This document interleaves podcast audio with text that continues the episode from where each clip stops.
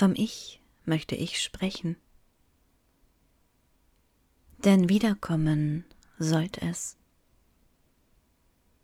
Zunächst aber vom Tagebuch Ich und seiner Besonderheit. Es geht schrittweise vor oder springt. Es kann unterbrechen, alles berühren und alles wieder lassen. Es ist freier als das Roman-Ich, als das lyrische Ich.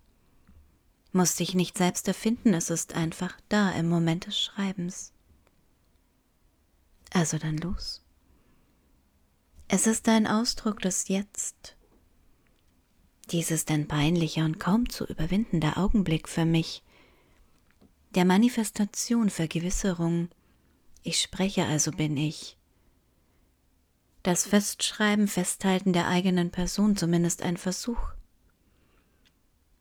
Er spricht von Überlegungen, Kopfschmerzen, vom Wetter und kann im nächsten Augenblick einen Gedanken zur politischen oder literarischen Situation äußern.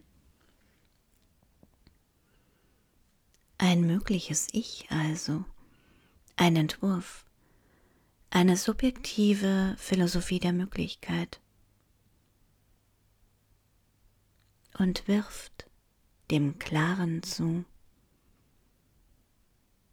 Der eigene Körper als Raum, als Ort der Erinnerung, des Einblicks auch, in seinen tausend Honigwaben speichert der Raum verdichteter Zeit, um dort tief zu graben, immer tiefer, in sich, ins Ich, in sich. Ganz tief in mir steckt ein geballter Kloß, Irgendetwas hält mich fest im Griff. Und was das genau ist, sein kann, gilt es zu schreiben, wieder vom Rand, von außen, von innen, während einer, der draußen steht, innen und außen wahrnimmt, gegen und in die Zeit das eigene Leben, das Werken, Worte fassen, vertonen, abbilden, aus der Zeit fallen, immer wieder. Wir suchen neu nach der Rolle des Ichs, nach Glaubwürdigkeit, Wahrhaftigkeit. Am stillen Blicke sich üben. Seite für Seite. Wenn man etwas erlebt, dann schreibt man es auf. Chronistin des eigenen Lebens seit Jahrhunderten am Rand der Literatur zu Hause. Und die immerwährende Frage, der Versuch einer Definition, was das eigentlich ist, das Tagebuch. Was sich hinter oder in der Form verbirgt, wo beginnt und wo endet sein Raum, wo ist der Unterschied zur Autobiografie, zu Erinnerungen, zum Logbuch oder zum Journal. Wo oder was also ist der viel beschriebene Rand? Zu Beginn ein Merkbuch. Darinnen verzeichnet wird, was täglich geschieht. So liest es sich auch bei den Gebrüdern Grimm, ein erster Anker also, den man am Grund des Alltäglichen hinscharren lässt. Und, wie bei einem gedruckten Tagebuch nicht anders zu erwarten ist, liest man fortlaufend chronologisch. Die Klammer ein erster Definitionsversuch für eine facettenreiche Gattung, deren kleinster gemeinsamer Nenner das Datum, das Verzeichnen der Zeit ist.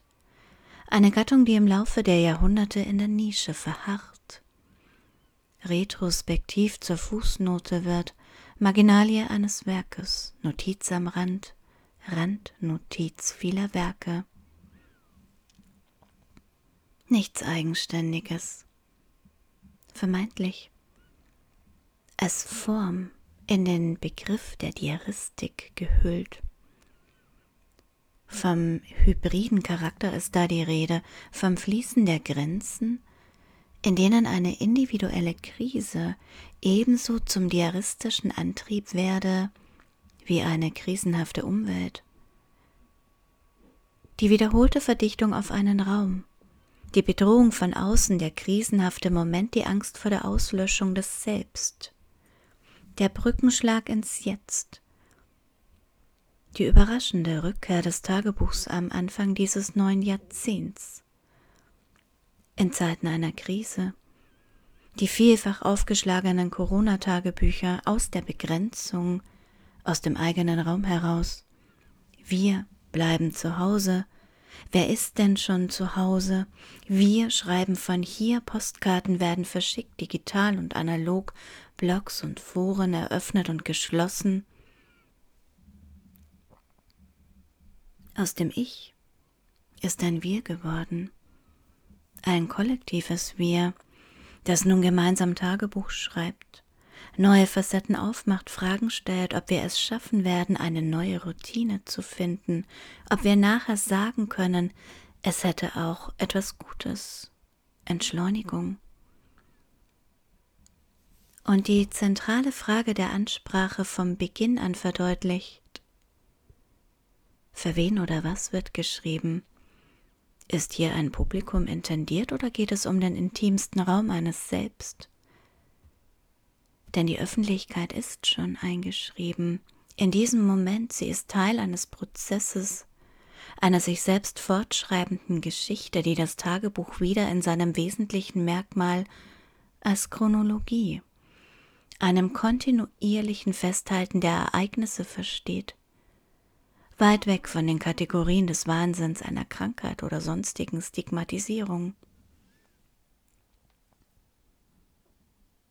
Im goldenen Rauche blühte. Das nur schwer begreifbare lauert jetzt im Außen. Bilder, Ängste, sie legen sich wie Perlen oder Jadeanhänger auf den Stadtkörper. Bei aufkommendem Wind dringt ihr Rascheln und Klingen an dein Ohr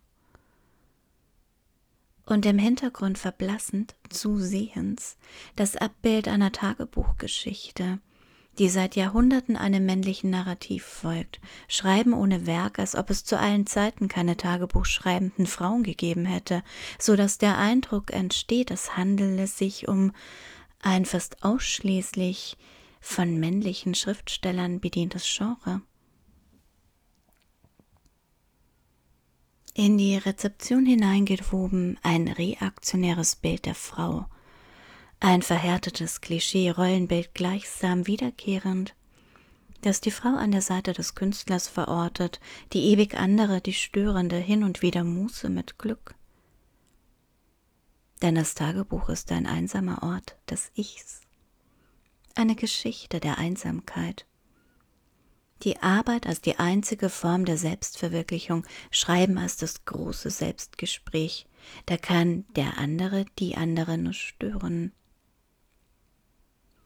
Schreibt Fritz Radatz in der Zeitmitte der 80er Jahre. Und dass sein Tagebuch sein Spiegel sein sollte, gleichwohl Spiegel einer Gattung, einer von ihm nach außen festgelegten Form, in der Frauen nur am Rand eine Rolle spielen, zu Marginalien des Literaturbetriebs werden. Keine einzige Autorin als Schreibende neben Namen wie Kafka, Mann oder Musil Erwähnung findet. Im Gegenteil. Die Frau lediglich als Objekt eines anderen Denkens fungiert, Adressatin einer inneren Auseinandersetzung eines Monologs, der aber dann den privaten Raum verlässt auf Veröffentlichung drängt. Der Anteil der schreibenden Mädchen und Frauen liegt stets erheblich über dem der männlichen Verfasser, und darin am Anfang eines neuen Jahrzehnts die Frage, wie viele Einträge von Frauen weiterhin nicht sichtbar sind, sein werden, am Rand bleiben, aus ihrer Begrenzung aus diesem einen Raum heraus arbeiten, Ich sitze im warmen Zimmer Zeit, schreibt Ulrike Dresner. Schmerzlich mal Körper, verlassen kann ich es nicht. Mal Erinnerung, mal Topos, die die Geschichte des Tagebuchs kontinuierlich weiterschreiben, gegen den Wahnsinn mit dem Wahnsinn, sich ihrer selbst versichern, darin Halt finden. Für sich das Ich und das eigene Werk, wie Alice James auch weiter aus der Begrenzung arbeiten, in die Tiefe, die Dichte des Raums unserer Gegenwart schreiben, darin ihr Werk schaffen. Even on my microscopic field wächst das Rettende auch.